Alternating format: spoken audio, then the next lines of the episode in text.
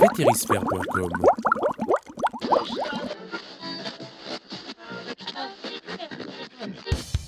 Vous écoutez le podcast de Vétérisphère, première web radio francophone réservée aux vétérinaires.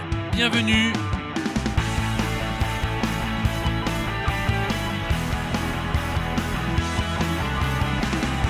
Nous sommes en avril 2014. C'est l'épisode numéro 19.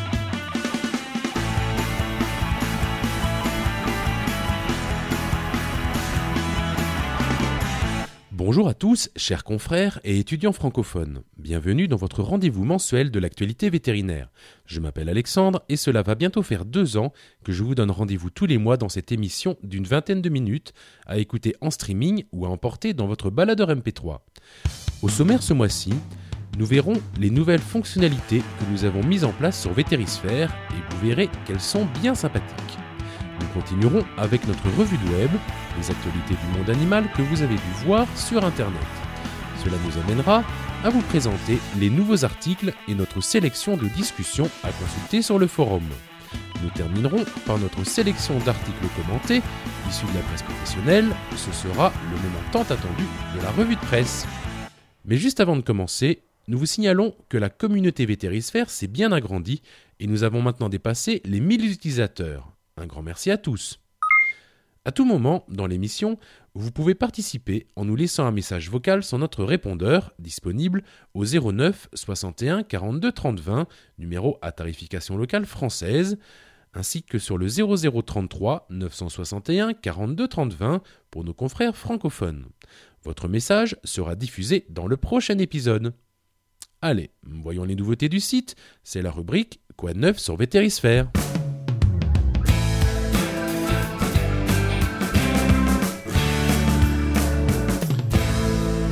Suite à de nombreuses demandes, nous venons de mettre en place un système de chat en direct vous permettant de voir vos amis connectés sur le site et de discuter avec eux directement. Pour cela, une petite icône est apparue en bas à gauche de chaque page de Vétérisphère. Vous n'avez qu'à cliquer dessus pour qu'un menu se déroule affichant vos amis connectés. Il ne vous reste plus qu'à cliquer sur leur nom pour commencer à discuter immédiatement. Et pour les utilisateurs les plus timides, sachez qu'il est possible d'indiquer que vous êtes absent ou occupé pour ne pas être dérangé. Et si vous n'avez pas assez d'amis sur le site pour tester cette nouvelle fonction, qu'à cela ne tienne, vous n'avez qu'à en inviter. Les invitations, pour rappel, peuvent être envoyées par le menu de Massphère en cliquant sur Contact et Inviter des amis. Plusieurs webconférences ont été publiées ce mois-ci en partenariat avec la VAC. Pour rappel, ces conférences sont issues du congrès de la VAC 2011 et vous sont présentées par groupe thématique de 3-4 conférences que nous avons appelées cycles. Vous pouvez donc retrouver le cycle détresse respiratoire chez les chiens, la détresse respiratoire chez les oiseaux, le cycle radioprotection, très intéressant pour mettre à jour vos connaissances réglementaires et administratives, ainsi que le cycle cardiologie. Vous avez ainsi des heures de conférences à consulter quand vous le souhaitez, à votre rythme. J'en profite pour vous annoncer que les webconférences du congrès annuel 2012 de la VAC sont en préparation. Vous les retrouverez très prochainement. Juste en passant, je vous signale que le quiz portant sur les maladies virales vient d'être réussi. Félicitations à Julie, vétérinaire à Tours, qui a fait le premier sans faute sur ce thème. Je vous avais promis de vous en parler dès que cela arriverait, c'est maintenant chose faite. Passons maintenant à la revue de web.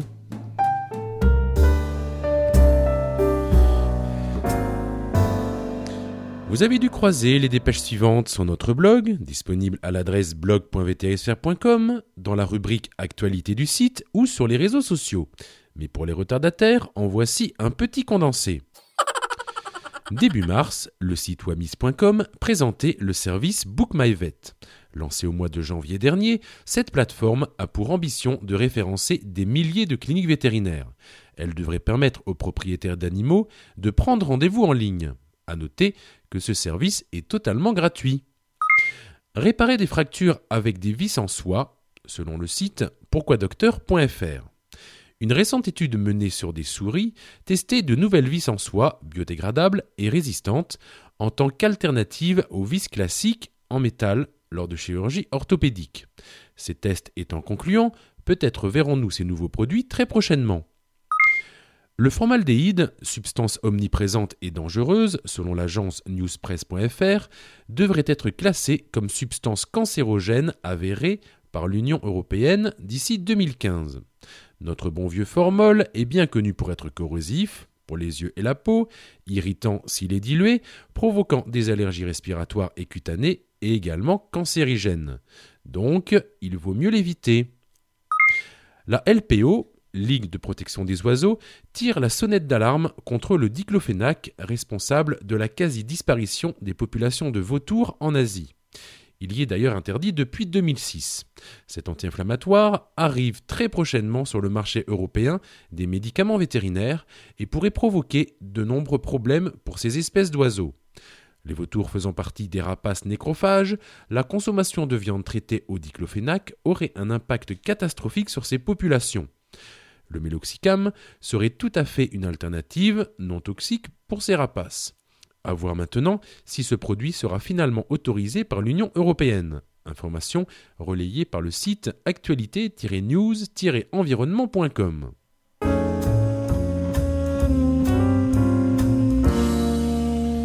Ce mois-ci, sur Vétérisphère, vous pourrez retrouver un nouvel article publié par l'ESCAP. Il s'intéresse à la dirophilariose chez le chat. N'hésitez pas à le commenter si vous avez des questions. Et un grand merci au docteur Lebis et au professeur Guillot pour leur travail. Enquête sur le stress au travail en cabinet vétérinaire. Nous vous avons déjà parlé de cet article qui vise à promouvoir une enquête en cours sur les conditions de travail des vétérinaires, notamment sur le stress que peut provoquer notre activité quotidienne en clinique et en cabinet. Quelques minutes suffiront pour remplir le questionnaire en ligne qui aidera à la réalisation d'une thèse. C'est à vous de jouer. Le sondage du mois vous questionne sur les éventuels intéressements sur les ventes que vous pourriez accorder à vos salariés, qu'ils soient ASV ou vétérinaires. Certains confrères le font déjà pour motiver les troupes, et vous, que faites-vous? Vous pouvez répondre à ce petit sondage directement sur la page d'accueil du site. Parmi les nouveaux sujets sur le forum, nous attirons votre attention sur les suivants qui n'attendent que votre participation ataxie vestibulaire soudaine et épanchement pleural chez une chatte de 6 ans. Parésie d'un antérieur chez une tortue d'eau. Diarrhée chronique chez une chatte sphinx de 9 ans. Insuffisance rénale chronique, IRC, quand décide-t-on que l'on ne peut rien faire? Et enfin, syndrome pyrolike et raideur chez des chevaux. Le débat de la semaine, en ce moment, porte sur l'écologie. Il s'intitule Vétérinaire et écologie, pouvons-nous devenir éco-responsables? Vous avez peut-être entendu parler du groupe de travail Ecoveto qui cherche à réfléchir et à changer les habitudes de travail des confrères vétérinaires pour éviter la pollution par les déchets engendrés par toute clinique vétérinaire. Nous pensons que ce problème d'actualité touche également la profession et que nos pratiques peuvent s'inscrire dans le développement de l'écologie et surtout dans les développements durables. Le débat est ouvert, n'hésitez donc pas à y participer. Enfin, une nouvelle interview a été publiée sur le thème de la virologie.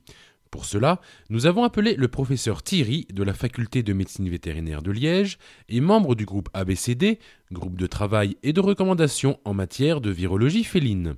Ce premier entretien porte sur les vaccins et leur durée d'immunisation. Écoutons dès maintenant un petit extrait. La vaccination annuelle des animaux de compagnie reste la règle chez la grande majorité des vétérinaires. Qu'avons-nous appris ces dernières années concernant la durée d'immunité conférée par les vaccins les plus courants chez les animaux de compagnie? Oui, eh bien, on a accumulé pas mal de données à la fois expérimentales et des données de terrain. Et, c'est un peu ça le problème que l'on a actuellement, c'est que on a une certaine discordance entre les connaissances scientifiques accumulées et euh, les notices des vaccins, parce qu'il est assez logique que les laboratoires pharmaceutiques ne renouvellent pas constamment leurs études et s'en tiennent évidemment euh, aux données qui sont euh, dûment validées par les commissions d'AMM et les agences du médicament. Si bien qu'en fait, on s'est rendu compte au cours de ces dernières années qu'en ce qui concerne les valences majeures canines, c'est-à-dire carré, hépatite et parvo, eh bien, les durées d'immunité de ces vaccins pouvaient être extrêmement longues et donc pouvaient dépasser largement la durée d'immunité d'un an, et on pourra d'ailleurs en reparler. Certains laboratoires pharmaceutiques ont d'ailleurs revalidé leurs vaccins et propose des durées d'immunité de trois ans. Maintenant, évidemment, tout ça doit être analysé au cas par cas et ça n'est pas l'ensemble des valences vaccinales qui voient leur durée d'immunité euh, augmenter de cette façon. Il faut évidemment moduler ça en fonction des valences, en fonction des virus, éventuellement des bactéries concernées. Donc en fait, cela plaide aussi pour que le vétérinaire ait une attitude raisonnée par rapport à la vaccination et réfléchisse évidemment avec le propriétaire et en fonction de la situation sanitaire du chien et de la situation épidémiologique, quels sont les vaccins à accomplir et en fonction des durées d'immunité connues, quel vaccin est-il indiqué de répéter lors de la consultation annuelle. L'intégralité de cet entretien est disponible dès maintenant dans la rubrique Interview de Vétérisphère. Il est temps maintenant, chers amis, de lire la presse professionnelle. Vous l'attendez tous, c'est le moment de la revue de presse. La revue de presse, toute l'actualité vétérinaire.